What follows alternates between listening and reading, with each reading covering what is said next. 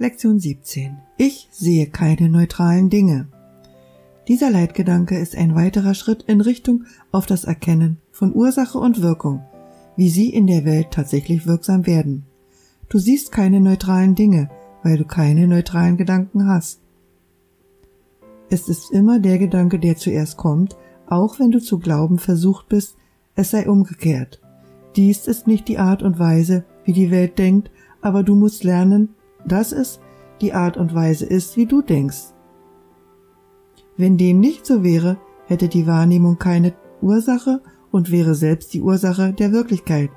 Angesichts ihrer höchst veränderlichen Natur ist dies kaum wahrscheinlich. Wenn du den heutigen Gedanken anwendest, sage dir mit offenen Augen, ich sehe keine neutralen Dinge, weil ich keine neutralen Gedanken habe. Dann sieh dich um und lass deinen Blick lange genug auf jedem Ding ruhen, auf den er fällt, um zu sagen, ich sehe kein neutrales, Punkt, Punkt, Punkt, weil meine Gedanken über, Punkt, Punkt, Punkt, nicht neutral sind. So könntest du beispielsweise sagen, ich sehe keine neutrale Wand, weil meine Gedanken über Wände nicht neutral sind. Ich sehe keine neutralen Körper, weil meine Gedanken über Körper nicht neutral sind.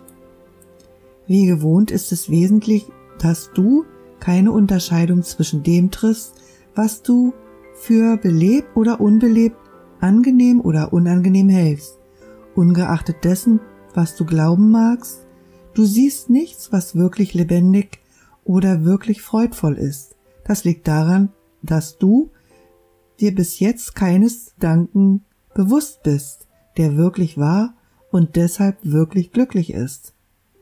Es werden drei oder vier spezielle Übungszeiten empfohlen. Mindestens drei sind für den größtmöglichen Nutzen erforderlich, selbst wenn du Widerstand empfindest. Ist das jedoch der Fall, kann die Dauer der Übung auf weniger als etwa eine Minute verkürzt werden, die sonst empfohlen wird.